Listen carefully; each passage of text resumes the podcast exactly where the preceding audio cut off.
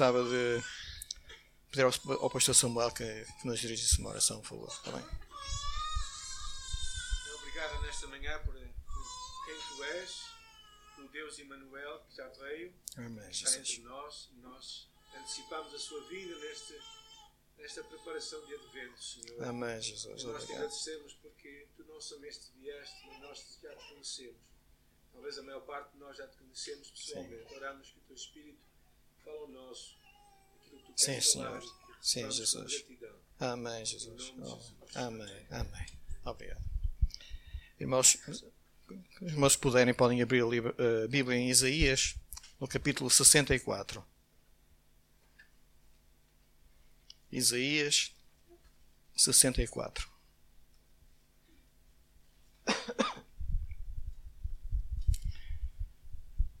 Diz assim a palavra de Deus: Ou se fendesse os céus e descesses, se os montes tremessem na tua presença, como quando o fogo inflama os gravetos, como quando faz ferver as águas, para fazeres notório o teu nome aos teus adversários, de sorte que as nações tremessem da tua presença. Quando fizestes coisas terríveis que não esperávamos, desceste e os montes tremeram à tua presença, porque desde a antiguidade não se ouviu, nem com ouvidos se percebeu, nem com olhos se viu Deus além de ti, que trabalha para aquele que nele espera. Sais ao encontro daquele que com alegria pratica a justiça, daqueles que se lembram de ti nos teus caminhos. Eis que te irastes, porque pecamos. Por muito tempo temos pecado, e havemos de ser salvos. Mas todos nós somos como o imundo, e todas as nossas justiças como trapo de imundícia. Todos nós murchamos como a folha, e as nossas iniquidades como um vento nos arrebatam.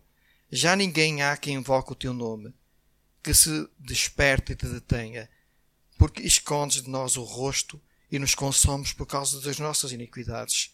Mas agora, ó Senhor, tu és o nosso Pai, nós somos o barro e tu o nosso oleiro, e todos nós obra das tuas mãos.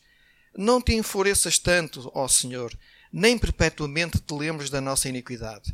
Olha, pois, nós te pedimos, todos nós somos o teu povo. As tuas santas cidades tornaram-se em deserto. Sião, um ermo. Jerusalém está assolada. O nosso templo santo e glorioso, em que os nossos pais te louvavam, foi queimado. Todas as nossas coisas preciosas se tornaram em ruínas. Conter-te-ias tu ainda, ó Senhor, sobre estas calamidades? Ficarias calado e nos afligirias sobremaneira? Deus abençoe esta palavra aos nossos corações. Bom, irmãos, vou começar pelo princípio. Fiquem descansados, só são 40 folhas. É. Bom, eu gostava de começar fazendo uma pergunta. Quem é que aqui já sentiu saudades? É, né? Se calhar é melhor fazer a pergunta ao contrário. Todos já sentiram saudades? Saudades de alguém, de um querido que partiu, de um amigo, de um familiar, de um momento, de algum acontecimento, até de uma igreja. E eu gostava que, que os irmãos me ajudassem e me dissessem o que é que é saudade, afinal. Alguém quer adiantar a, a sua opinião? O que é saudade? Sim, isso é o que se sente como consequência disso, não? Sim, mas é, portanto, está dentro disso. Sentir a falta. Queremos viver um, um momento antes, não é? Ou rever alguém. A saudade é um bocado isso. Eu tive cuidado de ir ver o que era, o que é que o dicionário dizia, porque eu também não sei explicar. E... Sabemos sentir, é isso mesmo. Um sentimento de ausência de algo. Sim, senhor.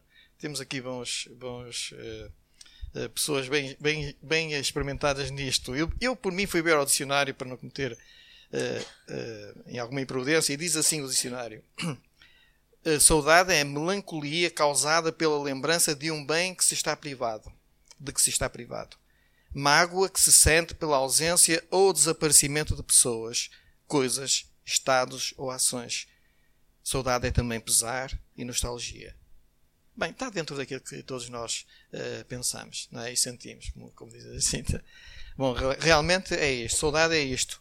Sentir a ausência de alguma coisa, de algum estado, de alguma ação, de alguma pessoa. E o texto que nós acabamos de ler fala um pouco sobre saudade.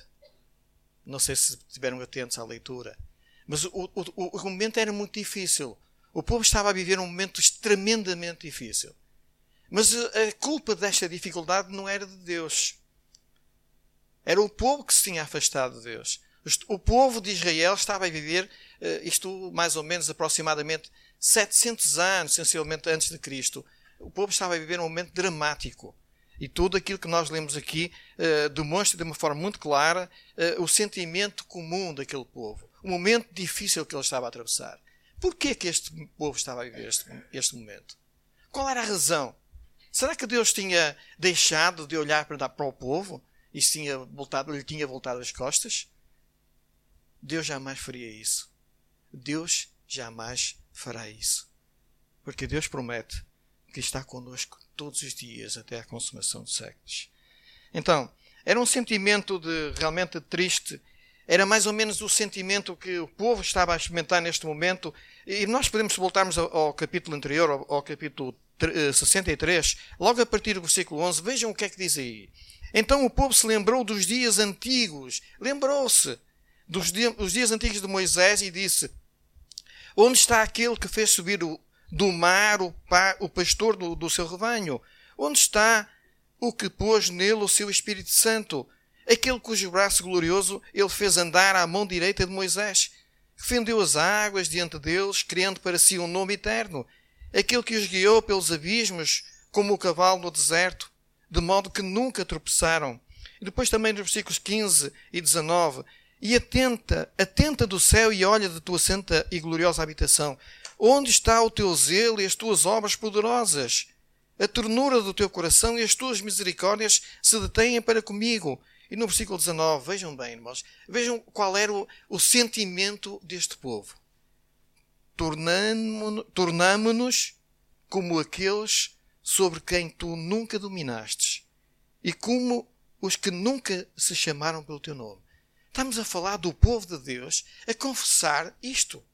Nós somos como alguém que nunca ouviu nada de ti, que nunca te conheceu, como os que nunca chamaram, clamaram a ti pelo teu nome. Este era um momento difícil, mas era também um momento em que Deus estava a contender com o povo estava a fazer, estava a tentar transmitir ao povo o seu verdadeiro uh, e, e, e, real significado. Aquilo que o povo estava a passar. O povo tinha que pensar. O povo de Israel tinha que sentir na pele o efeito dos seus atos. A palavra de Deus diz que em Gálatas 6,7, se a memória não me, atraiçoa, não irreis Deus não se deixa escarnecer. Tudo o que o homem fizer, certamente se fará. Irmãos, não há nenhum ato que nós possamos fazer, ao pensamento, ou o que é que seja, que passe despercebido aos olhos de Deus.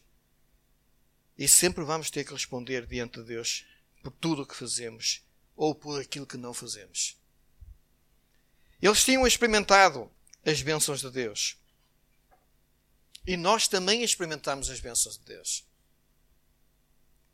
Conheciam o seu grande amor e alegravam-se com a sua presença. Nós também conhecemos o amor de Deus e nos alegramos com a presença de Deus, eu creio. Eu creio que todos nós sentimos isto. Mas agora eles estavam afastados dele. E nós? Ah, mas eu vou à igreja todos os domingos, estou sempre lá, não falho. E o povo das profundezas do seu coração ansiava de novo a presença de Deus. Sentia saudades de Deus.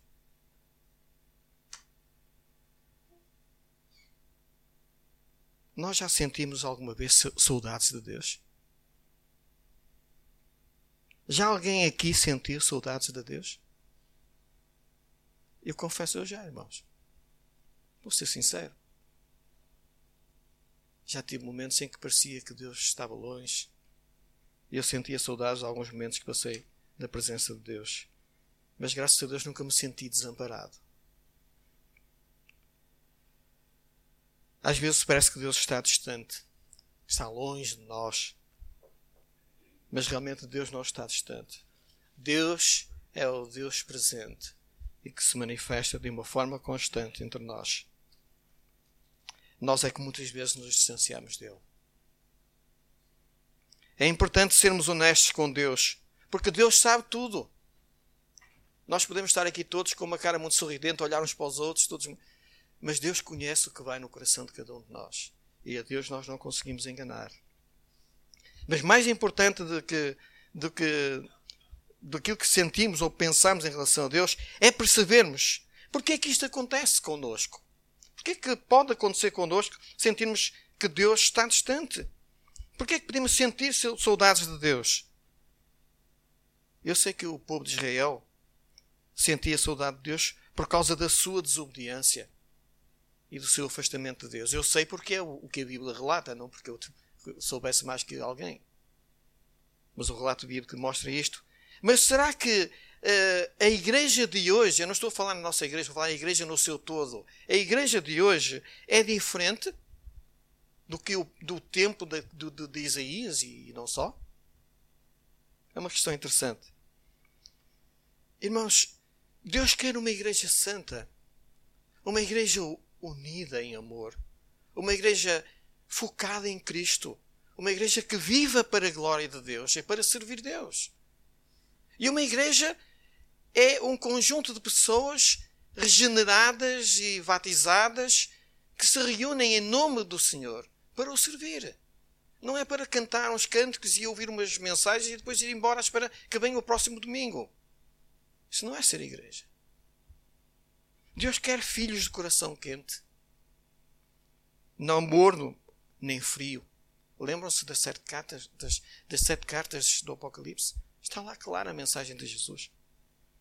Deus quer soldados, não quer amigos do Evangelho. Deus quer servos, não quer vedetas ou famosos. Deus quer atos, não quer intenções. Deus quer discípulos comprometidos e obedientes. Não quer voluntários. Jesus nunca chamou aos seus discípulos para se voluntariarem ele chamou-os para o seguirem e para o servirem. E a igreja do Senhor tem que funcionar desta forma. De outra forma, não vai a nenhum lado. Mas vamos ver algumas razões que levaram Israel a ansiar a presença de Deus. O versículo 1 começa por dizer: Vejam bem, irmãos. Oh, se fendesses os céus e descesses. Vejam bem, o povo estava de tal forma desesperado, dizia: Olha, abre o céu, rasga isso, bem aqui embaixo. É um sentimento de desespero. O céu parecia que estava fechado por cima deles. E as bênçãos de Deus pareciam que estavam retidas ali. Eles ansiavam por um céu aberto, um céu rasgado, onde pudessem experimentar e sentir a presença de Deus. Olhando para a realidade atual das nossas igrejas, e volto a frisar, eu não estou a falar desta igreja, estou a falar do povo de Deus de hoje. Olhando para o estado real das igrejas, facilmente concluímos que, em muitos casos, as coisas parecem não ser diferentes. São muito parecidas com os tempos de, de, de, de Isaías e não só. As igrejas estão a perder o seu poder. Por isso, este poder não se perdeu, não, está, não é uma coisa que está a acontecer somente hoje. Aconteceu no tempo de Isaías. Aconteceu no, no primeiro século da era cristã. Tem acontecido sucessivamente. Há igrejas que estão enfraquecidas por diversas razões. E vamos tocar nelas mais à frente. Paulo, falando a Timóteo, disse o seguinte, falando a respeito de, dos irmãos das igrejas de então. E referindo-se a alguns, vejam o que ele diz lá em 2 Timóteo 3. Tendo forma de piedade, negando-lhe, entretanto, a eficácia. que aprendem sempre, todos os domingos estão cá, e jamais podem chegar ao conhecimento da verdade. Existem milhares de pessoas que conhecem muitíssimo bem a Bíblia, mas não a vivem. De que é que serve conhecer a Bíblia e não a viver? Olhando para o nosso íntimo, para cada um de nós, para o nosso íntimo, e para a Igreja no seu todo, perguntemos a nós próprios: está a Igreja realmente mudando alguma coisa no mundo hoje? Ou é o mundo que está a mudar a Igreja? Estás a ser uma boa influência no teu mundo, no teu dia a dia? Ou é o mundo que te está a influenciar a ti? Há cristãos perdendo o seu amor e o seu zelo por servir a Deus. O livro de Tito, no capítulo 1, diz o seguinte: Confessam que conhecem a Deus. Alguém aqui não confessa? Ou alguém aqui não está aqui e diz que não acredita em Deus? Presumo que todos nós que estamos aqui nesta manhã confiamos e acreditamos em Deus. Mas vejam o que diz a palavra de Deus. Confessam que conhecem Deus, mas negam-no com as suas obras, sendo abomináveis, desobedientes e reprovados para toda a boa obra. Não são palavras minhas, são palavras da Bíblia. Por conhecimento pessoal, eu sei que Muitas igrejas não alimentam bem o seu povo. Não é o caso desta, graças a Deus. Pregam sermões para agradar aos seus fiéis. Têm muita atividade, mas pouca oração, pouca palavra e pouco testemunho cristão. Todavia, se, se é verdade que algumas igrejas fazem isto, se é verdade que isto está a acontecer em algumas igrejas, não é menos verdade que muitos dos que dizem conhecer Deus negam-no com os seus atos de, e a sua desobediência. Ou será que eu estou a exagerar? Querido irmão, querida irmã, como está a tua relação com Deus? Horas todos os dias? Alimentas-te com com a Bíblia a cada dia? Sentes alegria quando vens à casa do Senhor? Ou que, que seca, lá vou eu estar lá com, com aquela gente.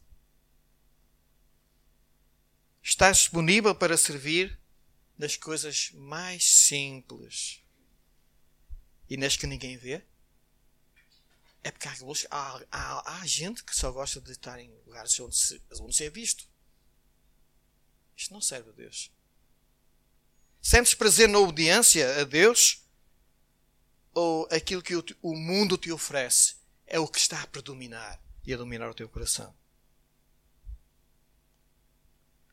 O povo de Israel reconheceu os seus maus caminhos, sentiu saudades de Deus e voltou-se para Deus. Tão simples como o pastor Samuel falou na apresentação da ceia. E a minha oração, meus irmãos, é que nenhum de nós, dos que estamos aqui nesta manhã, todos os nossos irmãos, estão nas salas, em todo lugar, esteja a viver com saudades de Deus. Pois Ele está perto e desejoso de nos abraçar e de curar as nossas feridas. Deus ama-nos. E nós não podemos fazer nada mais para Ele nos amar mais do que nos ama. Enquanto muitos cristãos vivem um cristianismo cômodo, cômodo e confortável, ouçam, meus irmãos. Milhões de almas partem sem Cristo para a eternidade. Eu estive a ver as estatísticas dos nascimentos, da natalidade e da morte, vamos chamar assim, e, dizem, e, diz, e vi o seguinte: segundo essas estatísticas, morrem por dia em todo o mundo cerca de 146 mil pessoas mais ou menos. 146 mil pessoas por dia. 600 horas, 600, 6 mil pessoas por hora. 100 pessoas por minuto. 17 por cada 10 segundos e mais de uma por segundo. Por cada segundo. Em todo o mundo. A cada segundo que passa, mais ou menos, vamos se ser possível assim, pessoa e meia morre. Quantas destas pessoas partem salvas? Quantas destas pessoas ouviram falar de Cristo? Talvez um número muito reduzido. E muito poucos são aqueles que entrarão ao reino dos céus. De quem é a responsabilidade? É dos incrédulos lá fora? Eu creio que é de todos nós e dos nossos irmãos no mundo inteiro. Nunca o testemunho, a evangelização foi tão importante e necessária como nos nossos dias, irmãos. O pastor Samuel falou naquela, na grande comissão de Jesus e de por todo o mundo e pregai o Evangelho a toda a criatura. Foi dado aos discípulos e a nós e aos nossos irmãos que vão vir depois de nós. Precisamos de ser luz para os perdidos com quem lidamos no nosso dia a dia, no trabalho, na escola, na família, onde Deus nos colocar. O mundo precisa de Cristo e Deus conta conosco, com cada um de nós, para o anunciar. Mas, irmãos, como é que nós podemos evangelizar o mundo se, por exemplo, não houver amor entre nós? Lá em 1 João nós lemos aquele versículo muito conhecido de todos. Como é que podes amar a Deus se não amas a teu irmão a quem vês? Como é que podes amar a Deus a quem não vês? Ah, mas eu amo os meus irmãos. Mostra pelos teus atos que ama, que amas. A Bíblia diz: o amor seja não fingido. Aborrecei o, o mal e apegai-vos ao bem. A Bíblia, diz, a Bíblia diz: não amemos por palavra, mas por obra e em verdade. A Bíblia diz: o próprio Jesus disse: Nisto todos conhecerão que sois meus discípulos, se vos amardes uns aos outros como eu vos amei. Não há outra forma de o mundo conhecer que nós somos discípulos de Cristo. Podemos levar folhetos, trazê-los ao culto, levá-los a um minigrupo, eu sei lá mais o quê. Isto não vai fazer nada. Mas se nos amarmos, isso vai fazer toda a diferença.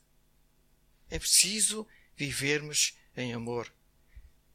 Pois porque, porque o amor, como diz a Bíblia, cobre uma multidão de pecados. Vamos ser genuínos, autênticos, amando-nos perdoando-nos, aceitando as nossas diferenças. Nós somos diferentes todos, uns dos outros. Vamos lidar com essas diferenças com sabedoria, com humildade. E só assim Deus fará a sua obra graciosa em nós e por nosso meio ou por nosso intermédio na vida de muitos outros. E Deus quer fazer isto. Outra coisa que o povo de Israel desejava também era uma nova manifestação da presença de Deus. O povo cria cegamente que Deus se manifestasse, por isso estava desesperado daquela maneira, como nós vimos.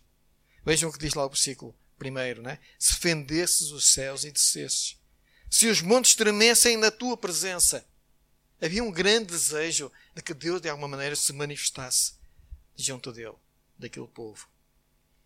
Quantos de nós desejamos mais da presença de Deus? Eu creio que todos nós responderíamos afirmativamente, dizendo: Eu desejo mais da presença de Deus. Não creio que alguém esteja aqui que não deseje isso. Se alguma vez houve uma forte necessidade da presença de Deus, eu creio que muito mais do que nos dias de Isaías, ela nunca foi tão necessária como nos nossos dias. Nós precisamos da manifestação do poder de Deus para mudar vidas. Porque não somos nós que os mudamos, é Deus. Nós precisamos do, do, do, das promessas de Deus para sermos abençoados e sermos bênção para outros também. Nós precisamos da proteção de Deus. Se Deus é por nós, quem será contra nós? Precisamos da sua provisão. Lembram-se das palavras do, do, de Davi? Ele diz: Fui jovem e agora estou velho. E, mas nunca vi desamparado o justo ou a sua descendência mendigar o pão. Deus é maravilhoso demais para nós o concebermos na nossa mente tão limitada. Deus está muito mais interessado em manifestar a sua presença entre nós do que nós próprios em, em ver essa presença, sentir essa presença. Mas será que os nossos corações desejam mesmo sentir e experimentar a presença de Deus? É tão fácil dizer: Senhor, manifesta-te, mostra a tua presença. Mas Deus não, não é como uma varinha mágica que faz as coisas assim. Deus tem os seus critérios. E a Bíblia é clara quando, quando revela a cada um de nós. Em segundo lugar, já vou quase na folha 44, ansiamos pela presença de Deus por causa do grande trabalho que Deus quer fazer em nós. Eu creio, irmãos, nós desejamos a presença de Deus. Não tenho nenhuma dúvida quanto a isso. Sinceramente acredito. Porque nós sabemos que precisamos que Deus trabalhe os nossos corações. Nós ansiamos isto, eu creio. O versículo 2 diz lá: Como quando o fogo inflama os gravetos, ou os paus, a lenha, a madeira, como quando faz ferver as águas, para fazeres notório o teu nome aos teus adversários, de sorte que as nações tremessem da tua presença, como quando o fogo inflama os gravetos. Deus quer fazer uma obra maravilhosa na vida de cada um de nós. Assim nós estejamos dispostos a isso. Porque há um preço a pagar. Deus vai mesmo ter que fender e derrubar alguns montes na nossa vida. Nós temos montes na nossa vida, sabiam? De uma forma figurada. Montes de coisas. Temos montes como os do desânimo, que nos fazem chorar, que facilmente aparecem e que só a presença de Deus os pode derrubar. Temos montes de, do pecado. É, eu, montes de pecado? Ó oh, Jorge, vira lá, cara. Fala, não digas isso. Há hábitos e vícios que tens dificuldade em vencer. Que até te podem escravizar e levar à negligência da palavra de Deus, à oração, à negligência na oração que fazem de ti um religioso.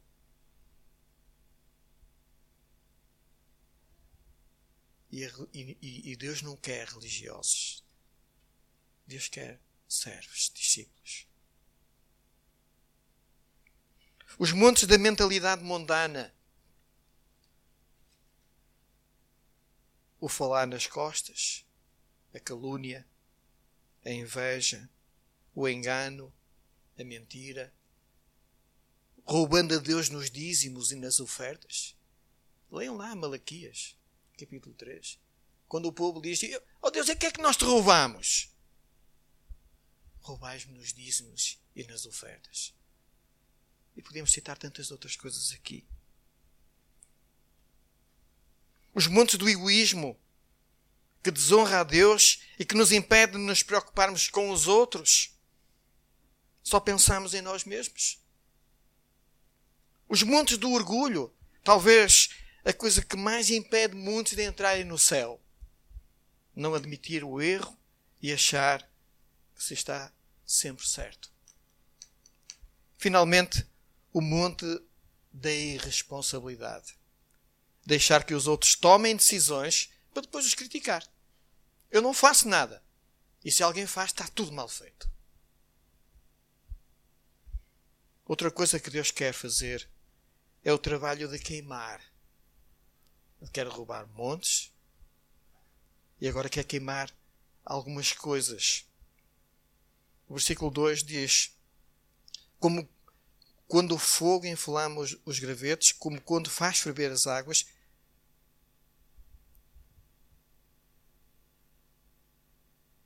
os nossos pensamentos, quando estão debaixo do fogo de Deus, do, da presença de Deus, mudam para os padrões de Deus. O nosso esforço conclui que sem Deus nada somos e nada podemos. A nossa autoconfiança, que tantas vezes nos atraiçoa, finalmente admite que só em Cristo seremos mais que vencedores. A nossa má vontade converte-se em boa vontade, algo que agrade e apraz ao nosso bom Deus. Deus é o nosso leiro. Deus tem muito trabalho a fazer em nós. Até mesmo o trabalho de, de aquecer. Às vezes nós sentimos frios.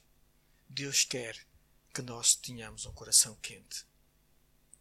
Uma alma aquecida pelo Espírito de Deus. Não existe indiferença onde o calor da presença de Deus se faz sentir. O nosso testemunho torna-se muito mais eficaz. Nossas orações simples e espontâneas e cristocêntricas, focadas em Cristo. Os nossos afetos serão amáveis, calorosos, imparciais. As nossas almas estarão cheias do Espírito Santo e desejosas de exaltar e glorificar a Deus. Isto é o que Deus faz quando nós nos deixamos aquecer pela Sua presença. Finalmente, ansiamos também pela presença de Deus, porque esperamos grandes coisas de Deus. Por que é que o povo buscou Deus desesperadamente? Porque esperava que Deus operasse no seu meio. Nós sempre ansiamos também a manifestação do poder de Deus para a nossa própria ajuda e libertação pessoal, mas o nosso objetivo deveria ser, como diz o versículo 2, fazer notório o teu nome aos teus adversários. É bom ter a presença de Deus, sentir a presença de Deus, mas não podemos ficar com ela só para nós. Temos que a passar a outros, que a transmitir a outros, fazer notório o teu nome aos teus adversários, àqueles que não te conhecem aos seus inimigos, como nós éramos inimigos de Deus antes de o conhecermos. E o nome de Deus, como dizia, fazer notório o teu nome aos teus adversários. O nome de Deus é um, é um nome poderoso. É um nome salvador, um nome que salva. Sabem o que diz lá em Atos 4,12? E em nenhum outro nome há salvação Porquê? Porque também debaixo do céu nenhum outro nome há dado entre os homens pelo qual devamos ser salvos. Só Jesus salva. O seu nome é também um nome que alivia o peso dos nossos fardos e traz descanso às nossas almas. Deus é real, irmãos. Deus é forte e poderoso e Deus tem tanto para fazer em nós. Jesus disse: Vinde a mim, vós que estáis cansados e oprimidos, e eu vos aliviarei. De Jesus para nós. Tomai sobre vós o meu jugo e aprendei de mim que sou manso e humilde de coração, e achareis descanso para as vossas almas. Porque, o que, porquê? Porque o meu fardo é, o meu jugo é suave e o meu fardo é leve. Então nós somos convidados a, a sermos salvos.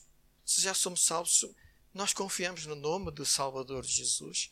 Somos convidados a descansar nele e a deixar nele os nossos fardos e o peso do, daquilo que nos impede de o servir e seguir. Agora, Deus também, o seu nome é um nome que dá a vida. Jesus disse: Eu sou a ressurreição e a vida. Aquele que crê em mim, ainda que esteja morto, viverá. Jesus disse: Eu vim para que tenham vida E não ficou por aqui, ainda foi mais longe. E a tenham em abundância. Muita vida. O nome de Jesus é o nome que está acima de todos os nomes. O nome de Jesus é poderoso. E depois diz que fazes notório o teu nome aos teus adversários, para quê? De sorte que as nações tremessem da tua presença. Que as nações tremessem da tua presença. Como, como precisamos que Deus olhe para nós e que Deus derrame sobre nós as suas maravilhosas bênçãos, a sua graça e o seu favor a cada dia. Nós estamos aqui nesta manhã, aqueles que conhecemos o seu nome, vivamos temendo e tremendo diante de Deus Santo. Não temendo no sentido de ter medo de Deus, mas no sentido de respeito, de reverência, de o amor, de o amar. Vivamos também em santidade, porque Deus é santo. E a Bíblia diz que sem santidade ninguém verá a Deus. Não se pode viver um cristianismo à maneira como cada um imagina ou como quer. Tem que ser um cristianismo bíblico. Senão nós não estamos a caminhar como, como filhos de Deus. Vivamos em santidade, já que a santidade, irmãos, a santidade enfraquece-se quando apenas falamos dela. Mas a santidade também torna-se forte e eficaz quando a vivemos e a experimentamos. Mas isto tem custos. Permita Deus que, tal como o povo de Israel de então, cada um de nós deseje que os céus se abram e a presença de Deus e, e as bênçãos de Deus venham sobre nós.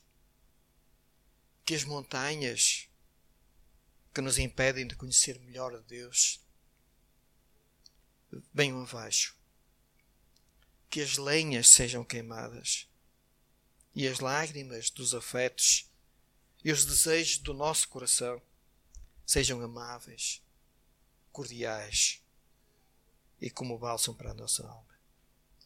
Assim, e só assim, o nome do Senhor será conhecido e engrandecido. Vou terminar perguntando o seguinte: Estamos mesmo sentindo, sentindo anseio por Deus? Ou estamos a enganar-nos a nós próprios? Se desejamos mesmo a presença de Deus, então temos que começar a investir, a buscar mais tempo com Ele na oração, no estudo da Bíblia, buscando a sua face diariamente, tendo com Ele prazer da comunhão. Gostas do que vês em ti? Pensa bem, irmão. Gostas do, do, da forma como tu te vês diante de Deus? Pede a Deus que te ajude a ver-te como Ele te vê. Se calhar vais ficar surpreendido. Senhor, ajuda-me a ver-me como tu me vês. O que é que achas que Deus vê em ti? Todos nós somos o barro e Deus é o oleiro, como diz ali o versículo 8 Agora, Senhor, tu és o nosso o nosso Pai. Nós somos o barro e tu o nosso oleiro. E todos nós somos obra das tuas mãos. Ele quer transformar-te num base de bênção. Desejas tu isso? Deus convida-nos a mim e a ti. A que se hoje mesmo lhe passamos um avivamento pessoal em nosso coração, na nossa vida. E que o seu nome seja exaltado e glorificado. E o mundo anseie também conhecer este Deus maravilhoso que fez uma grande obra no povo de Israel e que está a fazer uma grande obra no nosso meio nos dias de hoje. Deus abençoe cada um de nós.